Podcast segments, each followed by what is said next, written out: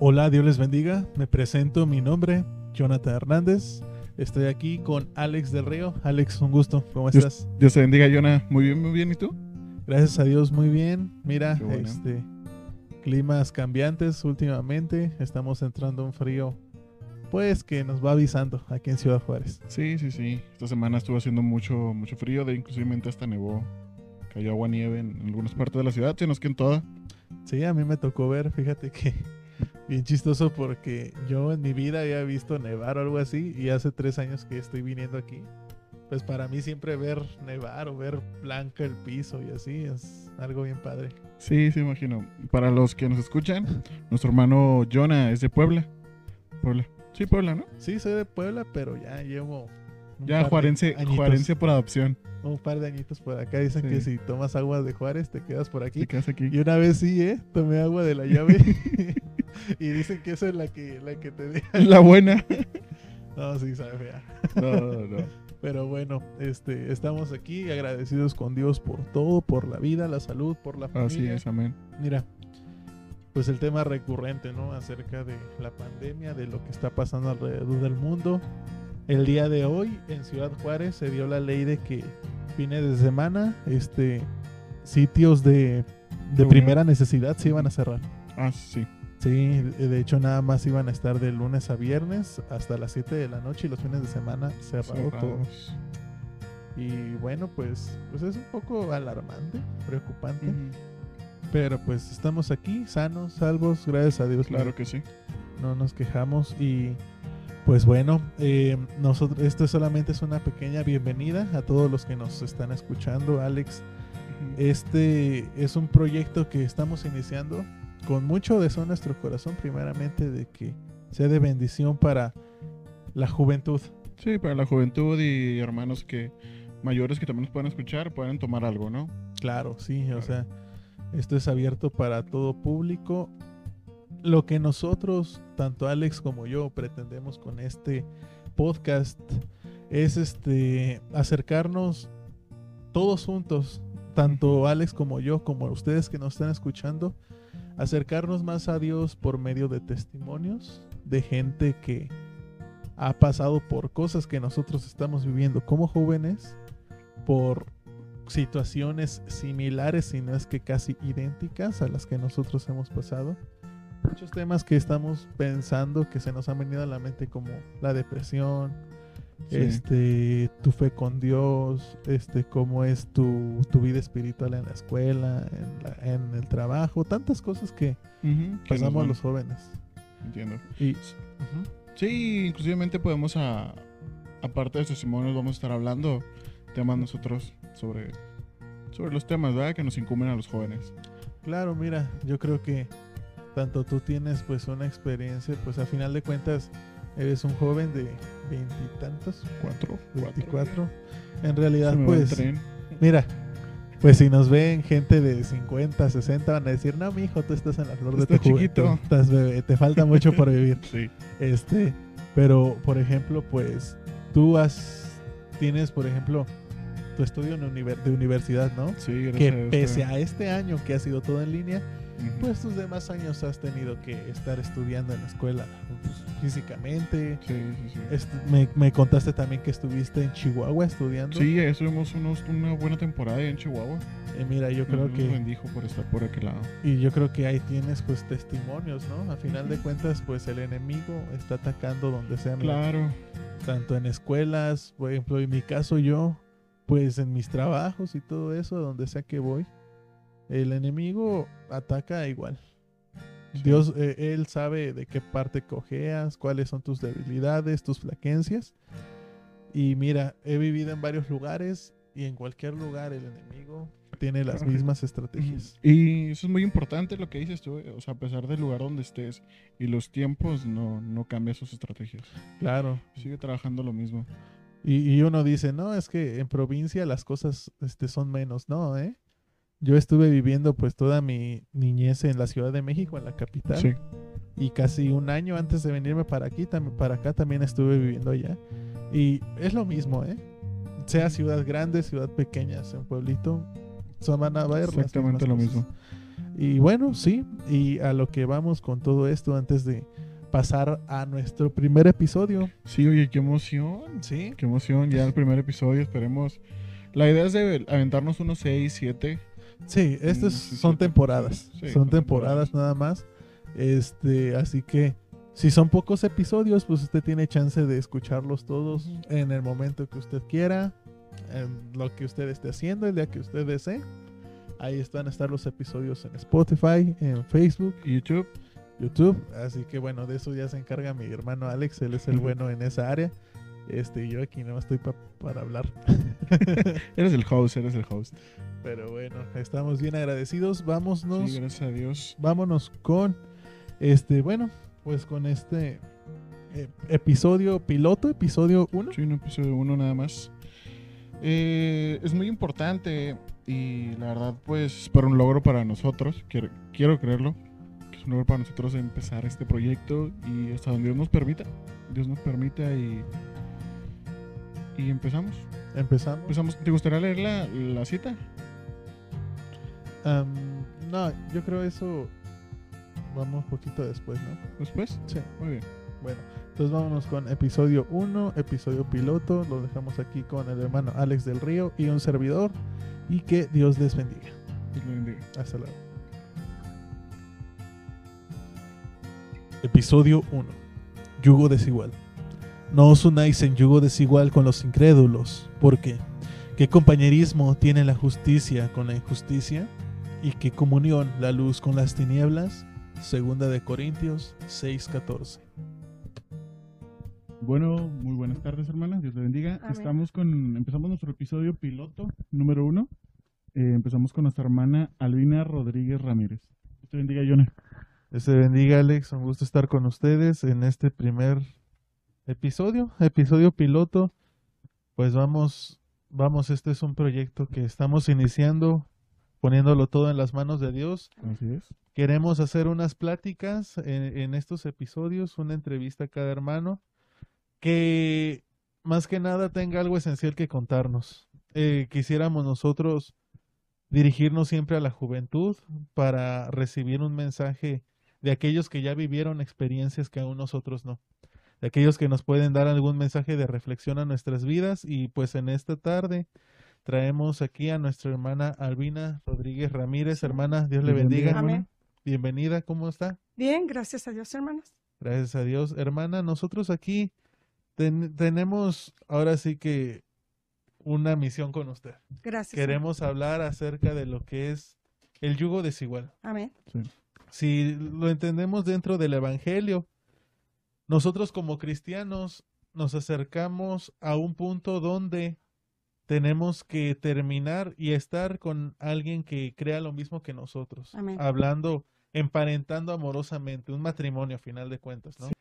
Para, ob- obviamente, para quien no conozca muy bien acerca de, de nosotros, de todo esto, hermana Albina Rodríguez Ram- Ramírez, usted es hermana de, de- del pastor de la localidad, Amén. el hermano Jacobo Rodríguez, Amén. ¿cierto?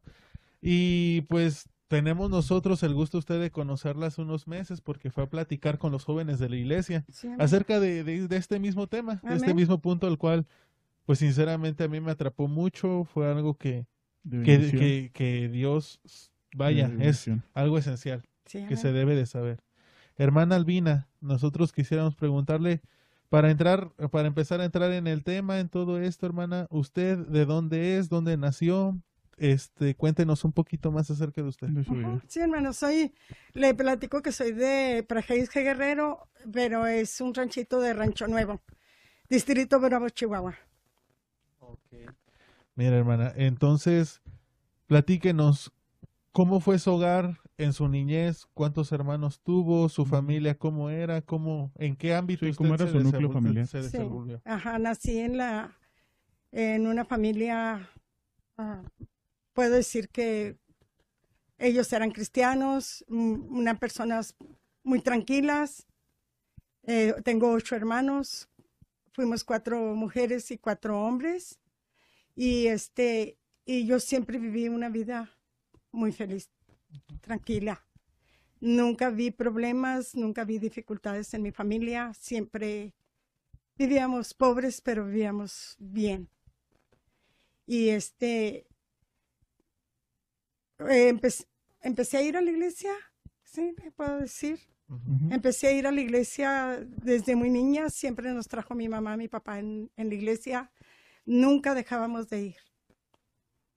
Eh, pero empecé a, a- a- crecí y empecé, no sé, a pensar diferente.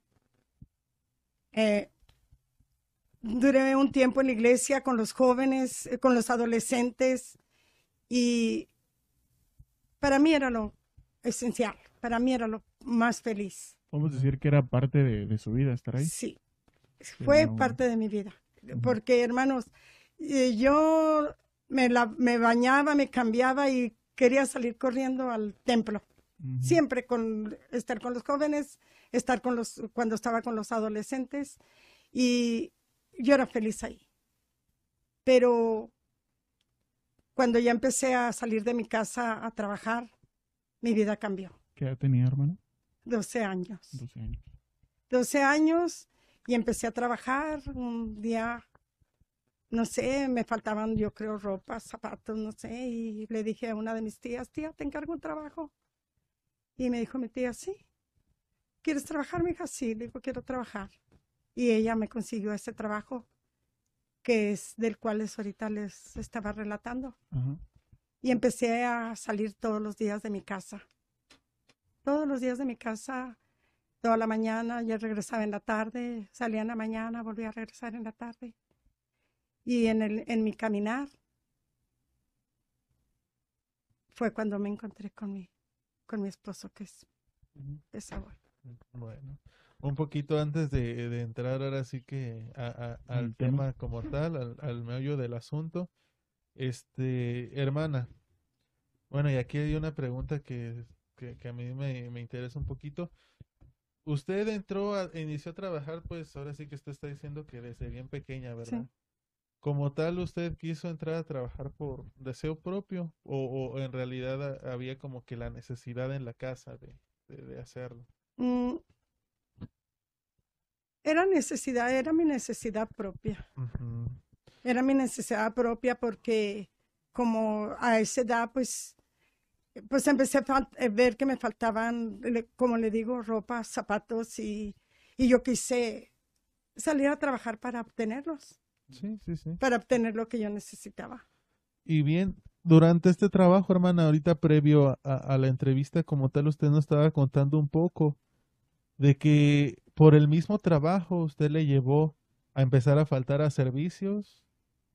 Por- De hecho, de ajá. hecho, desde que ah, no fue tanto por el trabajo, no fue por el trabajo, sino que me empecé a alejar. Sí. empecé a alejar, no sé cuál fue la situación, el por qué empecé a dejar de... Sí iba a la iglesia, pero ya no iba de la misma manera con regularidad como yo estaba acostumbrada. Empe- iba, en veces sí, en veces no.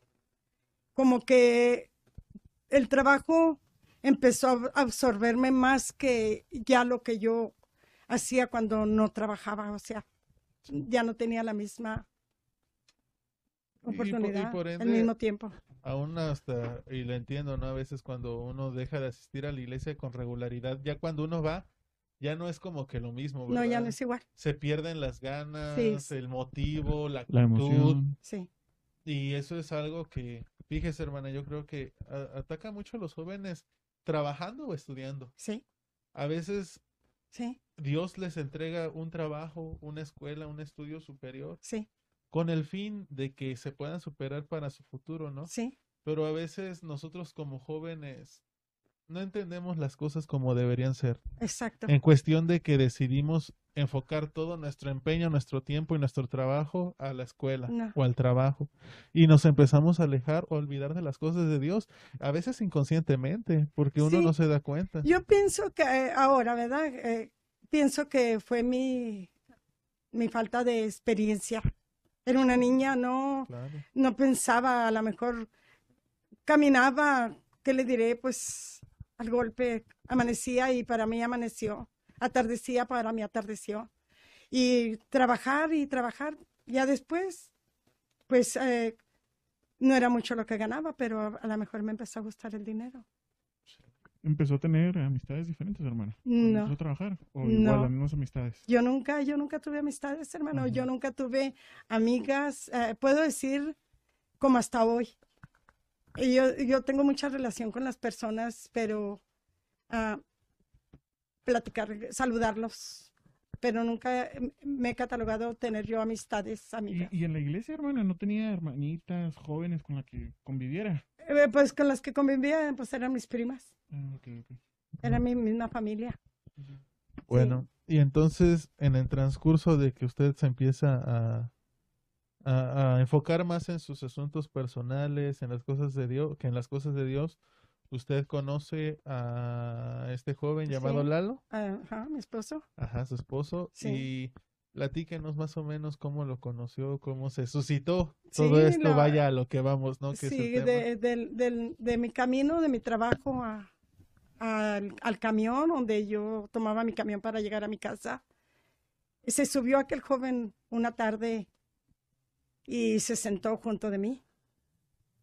Y este, y volteó y me saludó y me dijo, pues yo volteé a, contestarle el saludo y, y me dijo, ¿te acuerdas de mí? No, no me acuerdo de ti. No, de veras, no, no me acuerdo de ti. Dice, yo soy el hijo de la señora Holguín. Y luego, pues, está bien. Y empezó a platicar conmigo, pero yo como que me hacía a un lado, no quería, pues no tenía yo plática para él. Y, este, y de allí él empezó a, a seguirme. Ya donde quiera que yo caminaba, en la mañana, en la tarde, a todas horas yo me lo encontraba. A tal grado que dejó la escuela para seguirme. Uy, ¿a poco tal grado. Dejó la escuela para seguirme. ¿Qué, qué edad tenía usted, hermana? Pues yo, yo me acuerdo que tenía 12 años. Ajá. Si acaso anduviera en los 13. ¿Y el hermano cuántos años le lleva de diferencia? Nomás me lleva con 7 meses. Siete Oh, meses. Ah, o sea entonces son, que- son de la misma Sí, es edad. que somos de la misma edad. Él también él era un Ah, jovencito aventado el hermano. Aventadísimo, hermano. Era un tremendo. Ah. Aventado. Muy pesado ese hermano. Este que está aquí en un lado. En, en aquellos tiempos, ¿verdad? Sí. Eran diferentes las, las Todo, cosas. hermano, era muy diferente. Sí. Hermano, ya no me dejó ni a sol ni a sombra. Ya yo ya yo aparte que yo no platicaba con nadie, yo iba a mi trabajo, de mi trabajo a mi casa, yo no tenía ninguna relación con nadie. Pero en el camino, obvio que había alguna persona o es más, puede ser que había algo otro joven que que durante todo el tiempo que me miraba veía pasar, eh, sí, a lo mejor me pretendía algo a otra persona, pero si él veía que otra persona se aparejaba junto de mí, a caminar junto de mí, él llegaba y lo aventaba. Ese grado. Tan Sí. joven, ¿no? Tan... Sí, lo aventaba. No, tú no tienes nada que hacer con ella. Oh, vaya. Tú no vas a platicar. Y me decía, tú no vas a platicar con nadie. Bueno, y cuando los se conoce usted, este, pues como que hubo cierta hostilidad, ¿no? Para con él a la hora de conocerlo. Eh, em, este, usted, bueno, el hermano se empieza a acercar a usted por- y por consecuente usted nos, nos platica también que pues a sol y a sombra estaba Sí. buscándola, tra- ah, tratando no de había un horario que yo no anduviera, que ese hombre no anduviera cerca Antes de de mí. eso, Yona, es para entrar un poquito en contexto para la- los hermanos que nos están escuchando en la transmisión, este, ¿en qué año fue eso, hermano? ¿Qué año sería? ¿Qué año fue? ¿Qué año fue cuando te robé? Sí. 1964. En el 64. En el Estamos hablando del 64. 64. Ahorita a lo mejor hay personas, a lo mejor no cristianas que nos estén escuchando, pero estamos hablando de que son tiempos muy diferentes a los, a los que vivimos ahora. De hecho, si ahorita hay mucho problema que un joven se le acerque a otra, a otra joven y puede llamarlo como acoso, pero en aquel tiempo no era, No era así. no era así, era No. un poquito más correcto, entre comillas, Sí, llegar de esa manera, ¿verdad? sí, era muy diferente. Entonces, para que entramos un poquito en contexto de en qué año fue y todo eso. Bueno, sí, más que correcto, pues eran los Bueno, estándares, de Estándares aquellos de aquel tiempos, ¿no? tiempo, correcto, pues no, ¿verdad? Sí. Correcto la palabra. Bueno, y entonces, hermana, eh, el hermano empieza a seguirla ¿En qué momento usted se da cuenta que ya usted también le dio entrada? Eh, ¿En qué momento usted se da cuenta que ya pues también usted le empieza a llamar la atención, le empieza a gustar? Empiezan ahora sí que obviamente a conocerse más. ¿Cuándo sucede eso? Que usted, ¿cómo se percató de que dije, ah, caray, ya, ya estoy saliendo con... No, él al instante, luego, luego, no duró muchos días, puedo decirle, que fue durante ese mismo tiempo que, que me conoció, empezó luego a decirme, ¿quieres andar conmigo? ¿Quieres ser mi novia? Y ya le platiqué lo, lo anterior. Y este, dije, bueno. Pero sí le digo que él quería, eh, al- al instante que me conoció, quería que me fuera con él y no. Entonces, pues yo le hacía largas la- su plática de él, que él tenía para mí, yo le hacía largas, yo decía, no, no, no, Ajá. ¿qué pasa, verdad? Y pues así duramos siete meses de novios. Siete meses. Sí, siete meses. A los siete meses sí me fui con él. fue con él. ¿Sus padres? ¿Sus padres cómo reaccionaron a todo eso? Mi mamá, de hecho, mi mamá siempre ella miró con muy buenos ojos a Lalo. Ella nunca, para ella, aunque sabía después, empezaron a enterar cómo era él, pero siempre mi mamá ah, siempre decía que era un buen muchacho. Ella, para- eh, si ella sabía que yo andaba cerca de él, ella decía, está bien, está bien, Estaba protegida. está protegida, anda segura. Eh, Y es lo que usted nos platicaba, ¿no? Sí. Que como tal usted también se empezó a sentir acogida, este, abrigada en los brazos del Sí. hermano porque Me empecé a sentir a este, segura. segura porque como andaba sola donde quiera. Sí. Caminaba yo. Él empezó a hacer como que su confort y por, por ende usted le empezó a dar entrada y, Sí, y no, así. sí, me empecé a sentir, me empecé a sentir bien. Ajá, sí, sí. Me empecé a sentir bien y dije, bueno, pues es un muchacho y, y de mi edad y yo pues también de mi edad somos de la misma edad los dos, Sí.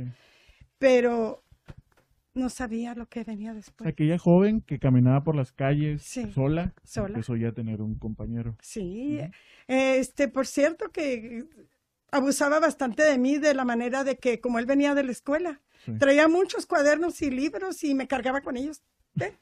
Ahí venía yo ¿Ah, cargada con el- todo el montón de libros de él, porque ah, pues eh, era su manera de ser de él. Sí. Y, y usted se le... Y yo me los traía, Bueno. caminábamos las cuadras para llegar al camión y yo venía cargando su montón de libros. Válgame. Bueno, Pero cuando él ya vio que ya no nos podíamos ver muy seguido, él Sí. dejó la escuela. Válgame para llevarme al trabajo, para ir por mí. Había veces que todavía no era ni mi horario de salir y él ya estaba ahí en la esquina esperando. Esperándolo. Válgame Dios. Se hizo, se hizo una sombra para mí.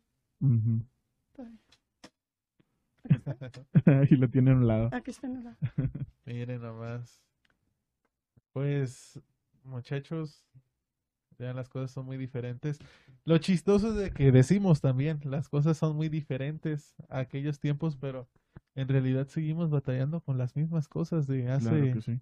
hace tantos años. Sí. Claro que sí. Como se dice por ahí, el diablo no cambia, o sea, son las mismas tácticas. Todo lo mismo. El diablo no cambia. Es lo mismo. la tecnología cambia, cambia la forma en la que el enemigo se mueve, pero a final de cuentas es el mismo batallar, hermana, ¿eh? El mismo batalla. Ajá. El mismo batallar. Y bueno, aquí comen- nos comenta su noviazgo fue pues prácticamente rápido y Muy fugaz, corto, ¿no? muy Siete meses. corto. Sí. Bueno, cuando usted decide irse con él, ¿qué pasa después? ¿Se casan? ¿Tienen ah, un No nos casamos, historia? no, la- no, no, nos casamos, me fui con él y este, no teníamos para dónde ganar. Obvio que no teníamos casa y trabajábamos los dos, fíjese, porque él empezó a trabajar muy chico también. Sí.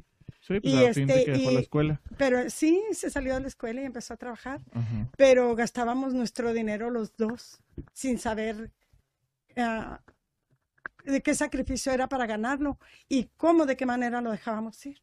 Sí. Entonces, cuando yo me fui con él, pues no teníamos a dónde llegar. En la casa de mi madre era muy pequeña, no podíamos ir a vivir allí con ellos. En la casa de mi suegra no me iba ella a permitir que yo llegara a vivir con ella por motivo de que, de que pues ella siempre para ella no fue de su agrado, no fue de su agrado, no, no, las cosas así no. y menos, porque yo era una, ella supo claramente que nosotros éramos cristianos y que ella no quería Sí. una persona cristiana para su hijo. Para su hijo. Sí, era católica. me- Sí, católica, comentaba que era 100%. católica, Entonces dijo, católica yo romana, no quiero esa persona aquí. claro. Entonces, de todas maneras, fue a hablar con mi mamá. Y fue y le dijo a mi mamá, dijo, lo voy a dejar que viva mi hijo con su hija, dijo, pero que sepa muy claramente que no es, no estoy de acuerdo. Para empezar, ni somos de la misma religión, ni somos de la misma categoría. Oh, Entonces. Vamos un poquito a, a- a este punto que yo quisiera recalcar. La familia de su esposo eran católicos de hueso colorado. Sí, católicos, apostólicos, ellos muy católicos todos. Obviamente, hermana, usted en, el noviazgo y todo eso, a usted le, ni le pasó ni por acá, ¿verdad? ¿No? Sinceramente. No.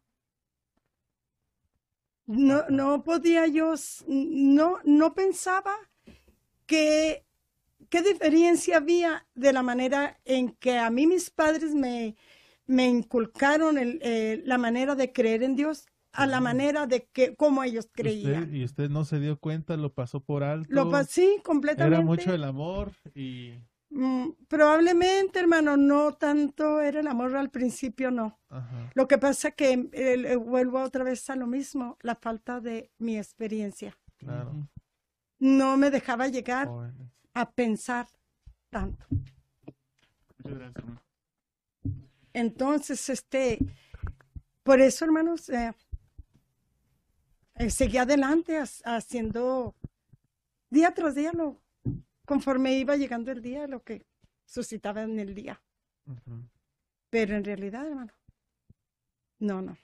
Bueno, y ya para acercarnos pues al, al punto en sí, hermana. Usted se junta con el hermano, ¿sí? empiezan las situaciones, complicaciones. Muy difíciles. acerca, acerca un poquito de eso. Sí, muy difíciles porque, de hecho, yo quería seguir trabajando porque eh, a mí me gustaba trabajar. Y este, y él empezó a decirme, no, pues aquí te vas a quedar. Y ya nos fuimos a vivir a- la casa de su mamá. En la casa de su mamá, pues había, tengo ocho cuñadas, Uy, tengo dos cuñados, mi suegra y Ahí mi todos suegro, viviendo en, en todos viviendo casa, en la misma casa. o sea, usted estaba rodeada. Sí, rodeada.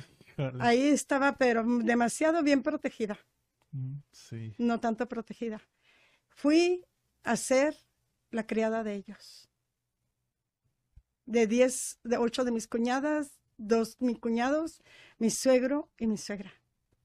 Yo entré a esa casa, eh, se hacían ollas de comida muy grandes, porque era mucha la familia. Sí se veían que vivían bien y todos en una mesa grande nos poníamos a comer. Pero cuando terminábamos de comer, la única que se quedaba con el trabajo de la cocina era yo. Usted. Ajá. Mucho trasterío, a barrer, a mapear. Lavábamos en una tina con lavaderos. Lavábamos lunes, martes y miércoles y planchábamos jueves, viernes y sábado. Toda una rutina de trabajo enorme. Sí, mucho. Hasta los seis meses, hermano, para mi inexperiencia. A los seis meses, yo sola empecé a recapacitar. Dije, ¿qué estoy haciendo aquí? ¿Qué estoy haciendo aquí? Por un taco de comida, eh, trabajo todo el día hasta mucho, muy tarde. Mapear, barrer, lavar, planchar, limpiar. Nunca se termina el trabajo en, en una casa, menos en una casa con tanta familia. Entonces decidí irme. Me imagino que también el trato con sus cuñadas así no era el mejor tampoco, Nunca han sido malas conmigo. ¿no? Tengo ocho cuñadas y ellas, todavía hasta la fecha, ya no tengo mucha relación con ellas, pero con la mayor sí, porque ella se acuerda mucho de mí. Y ella dice, personas como usted, no hay. Ella me quiere tanto que me habla por teléfono, ella siempre está agradecida conmigo porque está su hermano todavía vivo y porque está junto a mí, Claro, pues el agradecimiento del. de su hermana mayor de él. Ajá. ¿Se salen, hermana, de la casa de sus, de sus suegros? ¿A dónde van? yo soy la que me voy. Se va usted. Sí, yo soy la que me voy. Le digo a mi hermano, ve por favor a la casa de, de- de la mamá de Lalo. Y este, ahí están todas mis cosas, ya las puse en una caja. Con un, la amarré ahí un cordón para un que te la puedas traer. Ajá. Llévate la carrucha y tráete todas mis cosas, porque yo no voy a volver ahí. santo. Y ya me voy. Yo, yo tenía mi trabajo. Eh, ahí, ahí me pagaban. Sí, era mucho trabajo, pero me pagaban Sí. cada semana. Entonces yo tenía dinero para mí. Claro. Y me fui y, y luego, luego él fue por mí al trabajo. Sí. ¿Por qué te viniste? Le dije, porque ya no quiero estar ahí en tu casa. Y luego, pues que necesito que te regreses. No me voy a regresar. Le digo, mira, si quieres, eh, hazme una cueva. eh, Hay un cerro bola acá arriba. Hazme una cueva donde vivamos tú y yo solos. Pero yo no me puedo ir a tu casa. Déjame trabajar. ¿Usted, hermana, considera que sí es un error cuando uno se casa irse a vivir tanto con los papás de el del marido como No los- deben hacerlo. No. No deben hacerlo. Cuando ya estén seguros es porque ya tienen un rincón para ustedes. Buen punto. Muy buen punto. Ajá. Tienen un rincón donde van a, a empezar eh, usted y ella, a, a- los dos, a batallar con su vida, la de ustedes, Sí. su propia vida. No, no compartiendo su vida con otras personas. Yéndose con los papás del marido, los papás de Con la, nadie. de la, de la esposa, es, No, se van a atender obviamente a favoritismo, ¿verdad? Por- exactamente. porque es mi hijo, porque es mi hija. Sí, pues la sangre llama. Claro. La sangre Sí. llama y... Eh, le platicaba, le- y, y le voy a platicar esto porque es muy importante. Claro. Cuando yo estaba sentada una ocasión en, en- en la cocina con mi suegra, ella como era muy católica, llegaron unas monjas.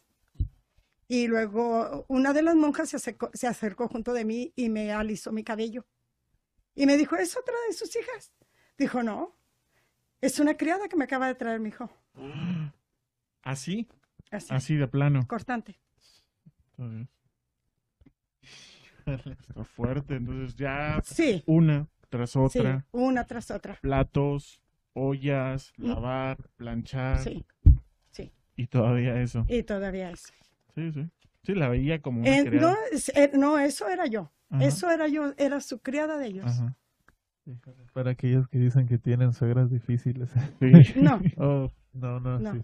No, Difícil. no, no se compara. no, no, nada, hermano. Bueno, entonces usted este se sale, la va a buscar el hermano Lalo a Sí. su trabajo y ¿qué pasa después? Cabe recalcar aquí cero hijos todavía. No, cero hijos, hermano. Todavía. Sí, sí, cero hijos. Yo no tuve hijos. Eh, salí embarazada de mi primer bebé, pero por los malos tratos que yo recibía de tanto de él como de mi suegra, me fui a parar al hospital. Vale, vale. Ajá. Eh, aborté a mi hijo de seis meses Sí. y este fui a dar al hospital.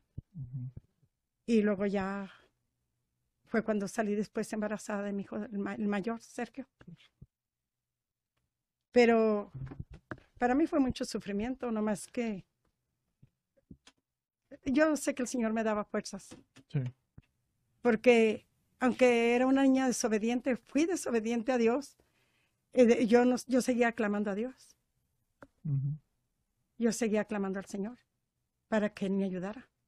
Y yo sabía que era por mi desobediencia, porque habiendo tantos jóvenes en la iglesia que, habla, que, eh, que estaban allí dentro de la iglesia, que hacían lo mismo que yo, orar, cantar, pedirle al Señor misericordia, porque a eso vamos. Este, habiendo tanto joven, pues no, nunca tuve un pretendiente. Pero le digo yo, a, eh, le platico yo ahora a mi esposo que había un joven, un hombre güero, que cuando él platicaba se ponía rojo. Y ninguna de las jóvenes nos gustó. Entonces ahora yo le digo a mi esposo, me hubiera casado yo. Les platico yo a mi esposo, le digo, ¿por qué? ¿por qué? Porque él tenía temor de Dios. Y ese temor de Dios nos hubiera llevado Es a ser importante. diferentes, a vivir diferentes. Vaya. Entonces, hermanos, si viene sufrimiento a nuestra vida, nosotros no lo buscamos, no lo buscamos nosotros. Así que yo les aconsejo, hermano, a los jóvenes, a las señoritas que tengan mucho cuidado y este que no hagan las cosas tan precipitadamente, que piensen antes de Cuando, cuando su marido pues ya empieza a tener más edad, ya que es un adulto, eh, a mí luego me sorprende lo que como contaba usted, o luego me contaba el hermano Caleb que el hermano era tremendo, Sí. el hermano Lalo, Sí. que, que ya era fichado como alguien bien tremendo no, en sí. la colonia En- o en todo el en donde quiera, hermano. Él nunca le tuvo miedo a nada, ni a nadie. Ajá. Él no tenía miedo. Él, él podía, Hasta con la policía. con la policía. Él se agarraba a golpes con quien fuera, sí. Ujú. Él nunca tuvo miedo. Regresando un poquito a la historia que nos Sí, amén, platicando ahorita, Sí, este, preguntaba Jonah, ¿va por usted al trabajo después de que usted sale de la casa de su suegra? ¿Qué, Sí. qué es lo que sucede después? Eh, le- Ya le dije, "Mm, yo ya no me voy para tu casa. Ajá. Vamos a buscar en dónde vivir tú y yo. Y yo fui la primera, hermano, que empecé a buscar un cuarto. Cuarto. Yo, yo lo busqué, yo busqué un cuarto de renta y este, y le dije, vamos a ir, nos vamos a ir a vivir ahí. Pero no llegaba, ahí no llegaba aquel hombre. Yo era la que rentaba, yo era la que buscaba la casa y, y él no, no aparecía, sí aparecía, pero hasta cuando él quería, no cuando yo le fuera a decir. Y anduvimos, ¿qué le puedo decir? Navegando en un cuarto, en otro cuarto. Otro. Este, nunca tuvimos eh, muebles porque, pues como no nos establecíamos. Teníamos nuestro primer cuarto que tuvimos ya cuando nos fuimos a vivir solos. Este, teníamos, eh, tenía mi ropa yo colgada en, en un palo de escoba en un rincón con una cortina, la ropa en una caja de cartón. Teníamos una cama vieja de lámina, teníamos una estufa de leña. Nuestro sillón era un sillón de carro de una, de una troca, con, tapado con una sobrecama. Mi tina donde yo lavaba, eh, le tenía que poner un bote abajo para que el agua se tirara y volver otra vez a regresar el agua a la tina. Y mi lavadero, mi tendedero, yo los ponía. Él me hizo una mesa con madera vieja. Y, pero, pues yo pienso que yo era feliz. A lo mejor eso pensaba que yo era feliz. Sí. Pues, a final de cuentas era su hogar también. Sí, Sí. Sí, lo que ya no me gustó fue una ocasión que se empezó a ir al trabajo y me empezó a dejar encerrada por fuera. Eso ya no me gustó. Se iba al trabajo y me dejaba con el candado puesto en la puerta por fuera. Y luego me quedé pensando, dije, pues, ¿por qué me encierra? Entonces eso, él ya estaba pensando diferente. Pero como yo siempre he tenido herramienta detrás de mis puertas, Sí. ¿cómo fue que me dejó un pico? Y le- mi puerta era de, de pedazos de madera y con el pico le quité la madera de abajo. Con toda mi fuerza que tuve, le quité la madera de, de abajo y por ahí me salí. Y me fui para mi casa con mi mamá. Y le dije, oiga, mamá, fíjese lo que está pasando. Y, ¿por qué? No sé, ¿qué, ¿por qué me encierra? Le digo, él me encierra, me está encerrando. Y ahorita le quité la madera a la puerta para salirme. Y de ahí y ya las cosas empezaron mal. Muy celoso la hermana. Oh, sí, Muy, sí, sí, por eso, por eso él, él me empezó a golpear porque, y ahora, pues ahora que él ya está, que ya platicamos más, me dice, yo te, yo te empecé a tratar así porque yo no quería que voltearas a ver a nadie. Yo no quería que te fueras a fijar en otra persona y dejarme a mí. A ver si jóvenes escuchen muy bien lo que está diciendo la hermana. No, los celos no deben de ser. Le- Los celos son cuando la persona no tiene confianza en uno, ni, ni uno tiene la confianza en la persona. Ajá. Cuando hay confianza, los celos no deben de existir. Eso es cuando la persona ya está desconfiando. Ya está. En primera, pues desconfía de él mismo. Del ¿no? mismo, Y exactamente. por ende lleva Sí. también a la desconfianza en su, en su pareja. Hablando de celos y todo eso, hermana, lo más difícil que le tocó vivir en su matrimonio. Lo más difícil. Pues lo más difícil, hermano, golpes. Golpes. Bastantes golpes. Ajá. Eh, no le puedo eh, relatar de qué manera, hermano, porque eh, me llegó a dejar tirada en el suelo, me dejó, me atropelló con una troca, me dejó tirada en la calle después de que me atropelló con la troca y fue, le dio, yo digo que de reversa a la troca y me dejó tirada y fue a preguntarle a mi mamá que si ya había llegado de- del trabajo, sabiendo bien claramente que me había dejado tirada ahí. Otras personas me levantaron y me llevaron a la Cruz Roja. Eh, de ahí empezó ya mi vida fue diferente porque empezó ya aquel muchacho que yo conocí que me llevaba al cine, que me compraba una- un paquete de palomitas, que me decía que me quería, que me Que era protector. que era mi punto. protector, que se Ajá. convirtió en mi sombra, se convirtió en mi, en mi verdugo. Santo. me empezó a golpear por, por lo que fuera. Ajá. Él hizo un cambio tremendo en mi vida, Suya.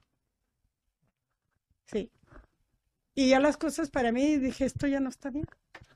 Pero ya seguí luchando yo. Para, porque empecé a tener hijos y empecé a luchar por ellos. Pero eran golpes todo el tiempo.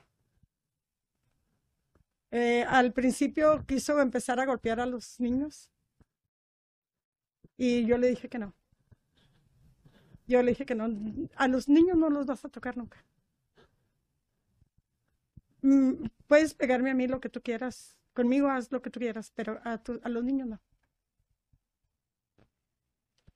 Ya una, una vez llegué de la iglesia y Sí. y, eh, y vio que un hermano me saludó y cuando llegamos a la casa me golpeó. Entonces le digo, ¿por qué? Le digo, ¿qué pasa? Dijo, es que tú miraste mucho a ese hermano que te saludó muy fuerte. ¿Por qué? Porque él quería saber por qué.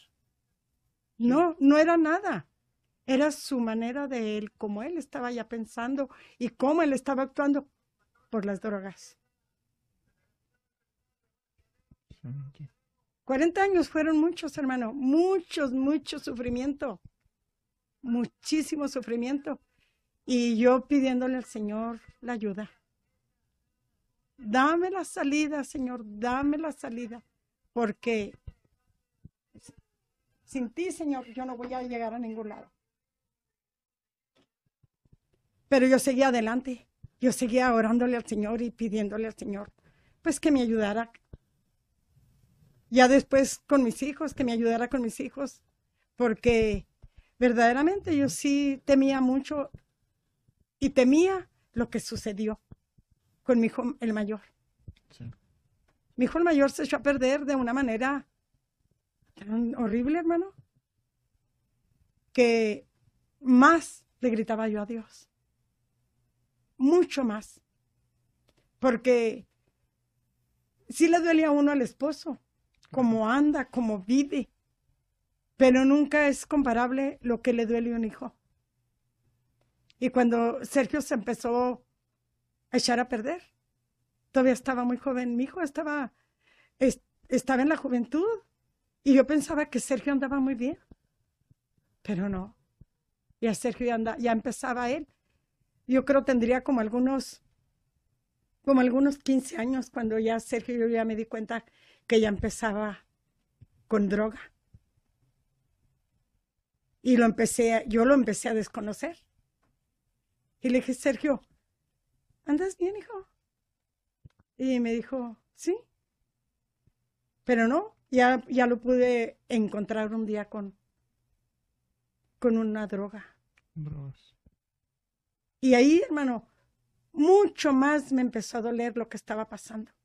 Ujú. Dije, ya empezó a echarse a perder Sergio. ¿Quién sabe qué irá a pasar con los demás? Y empecé a luchar. Empecé a luchar, a no faltar a la iglesia, a no faltar a la iglesia.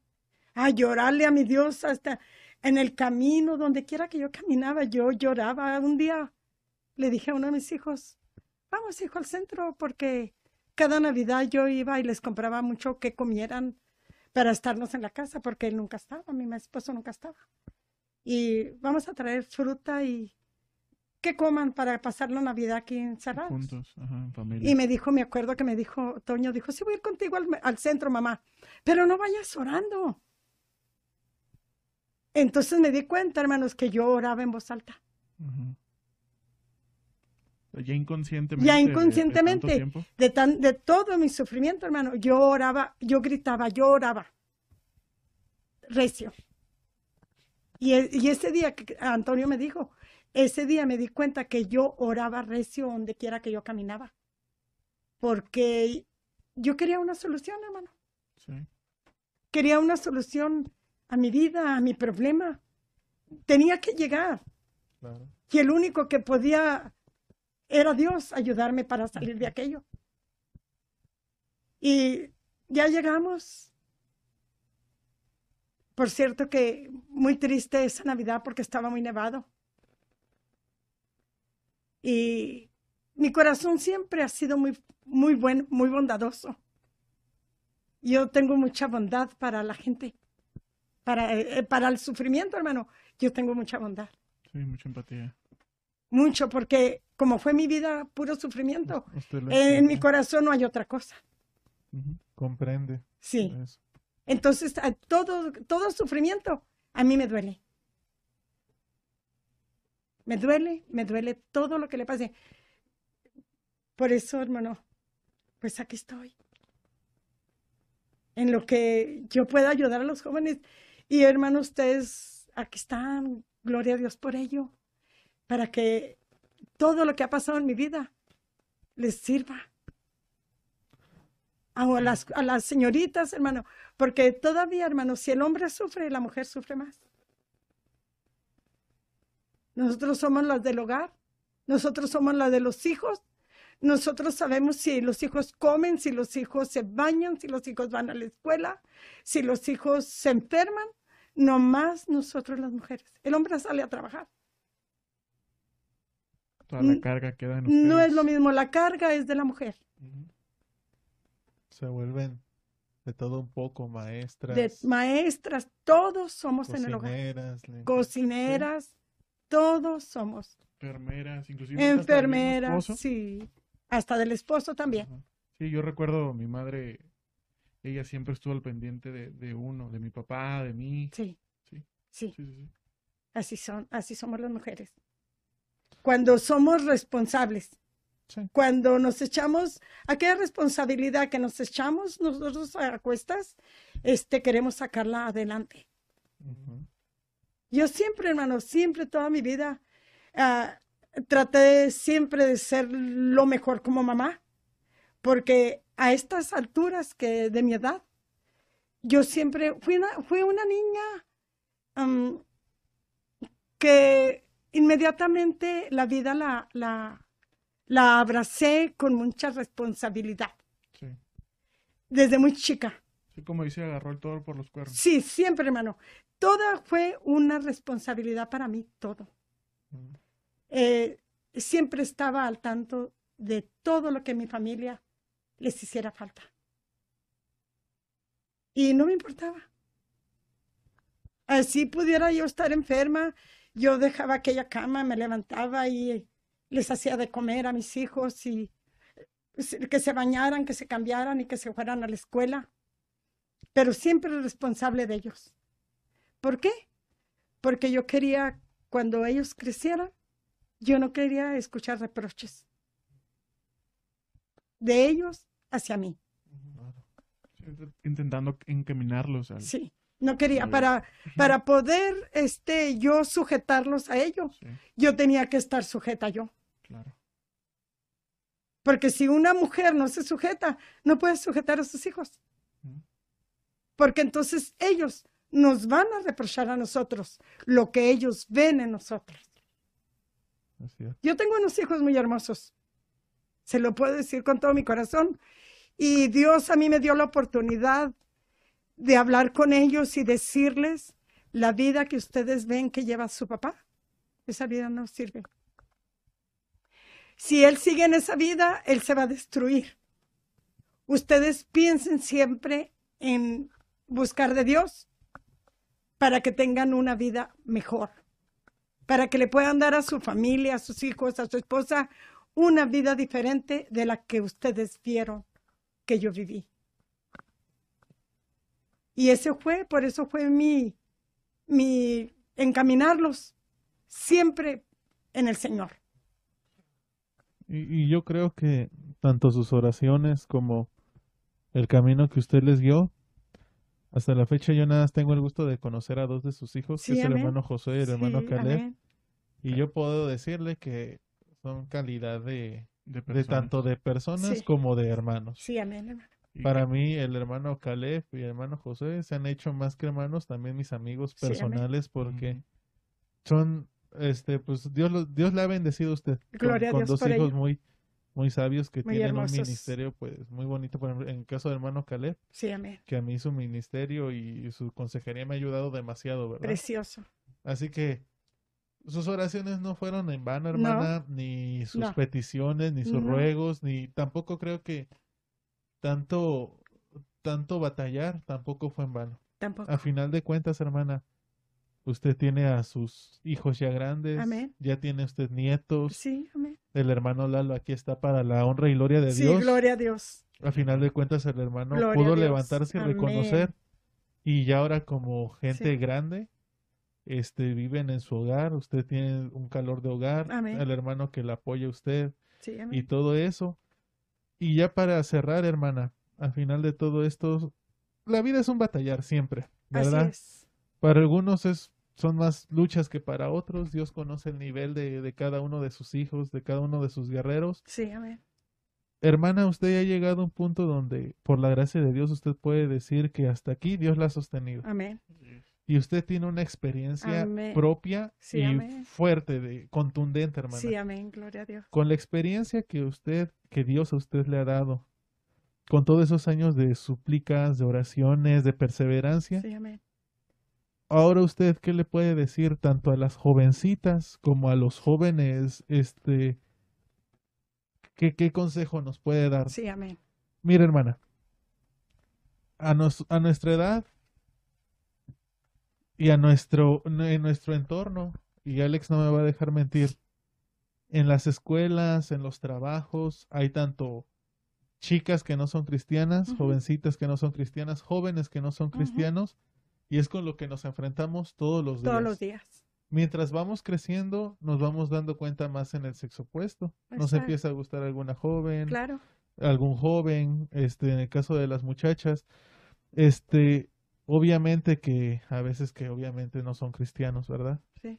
Hermana, ¿usted qué puede decirle a los jóvenes para que no caigan en el mismo error? Amén, hermano. Eh, si el- la señorita o el joven conocen de Dios, hagan todo dentro del pueblo de Dios. Nunca eh, pongan su vista en el mundo, porque el mundo no tiene nada que darnos, no tiene nada que ofrecernos. Así sea la mujer más bella o el hombre más guapo, pero sin Dios no hay belleza. Sí. En el pueblo de Dios, aunque seamos personas, señoritas muy humildes, jóvenes muy humildes, pero estando Dios en nuestras vidas, está todo. Claro. Le aconsejo a las señoritas que si están dentro del pueblo de Dios, no pongan nunca su mirada en un joven inconverso, porque tiene muchas consecuencias. Van a sufrir como lo que yo he sufrido. Y para que lleguen al nivel en el cual yo estoy, necesitan mucha oración, necesitan mucha humillación para que el Señor responda. Y no es un día, no, son años de sufrimiento. Lo que se puede evitar. Lo que se puede evitar, Una buena decisión. exacto, lo que se puede evitar haciendo las cosas correctamente lo que Dios quiere de cada joven y de cada señorita. Sí es. Amén. Es lo único y les aconsejo que mientras hagan las cosas de acuerdo con Dios, todo les va a salir bien. Pero si ponen un pie fuera del camino del Señor, están completamente mal. No importa que esté tan bella aquella mujer, que ustedes piensen que no van a encontrarse otra, ni, ni la mujer ni el hombre. Fuera del Señor en el mundo no hay belleza. Se pueden equivocar rotundamente. Es verdad. Eso es. se van a equivocar. Busquen a Dios, busquen a Dios. Si necesitan un compañero, pídanselo al Señor. Necesitan una esposa, pídansela al Señor. Y que Él lo haga, no lo hagan ustedes. Ah, que lo haga el Señor para que su vida sea diferente, para que esté Dios en su hogar, para que esté Dios con sus hijos, para que se eviten tanto llorar para que se eviten de tanto sufrimiento como yo lo pasé. Ahora estoy feliz, estoy agradecida con Dios. Agradecida con mi Dios porque no tengo con qué pagarle ese hijo que tengo, Calé, Josué. Mi Sergio es un amor también. Tengo uno con el cual batallo todavía. Tengo uno en, en Los Ángeles. Él se llama Antonio. Él todavía no quiere nada con Dios pero yo sé que el Señor lo va a traer. Yo voy a seguir luchando hasta el- los últimos días de mi vida en esta tierra. Yo voy a seguir insistiéndole al Señor. Señor, tú me prometiste que ibas a salvar mi casa y yo voy a esperar en ti. Porque los quiero ver sirviéndole a Dios.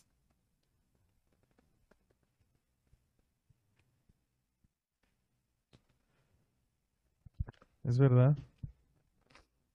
Sí. El clamor sea ese, hermana. Sí. Yo creo que aún sus oraciones para, para el pueblo de Dios, en que yo, yo sé que usted no, no desearía que ninguna jovencita, No. ningún joven pasara No. por esto. por todo No. esto.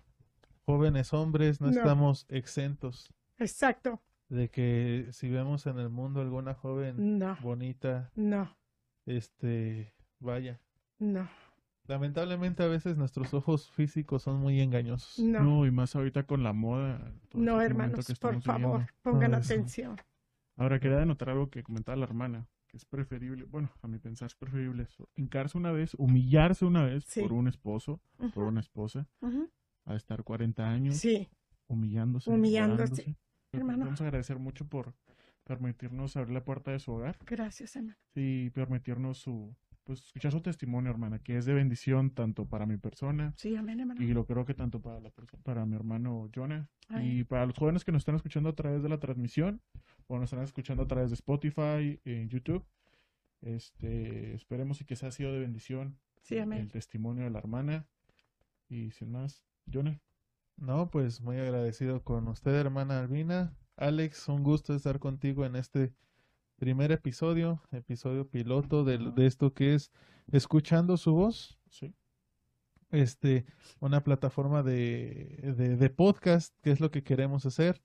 Nosotros buscamos que en su momento libre, donde usted esté en la casa haciendo tarea, haciendo el quehacer, lo que sea en su trabajo, usted pueda escucharnos. escucharnos de alguna forma agradable, algo que usted este, sabemos que le va a interesar, joven, jovencita.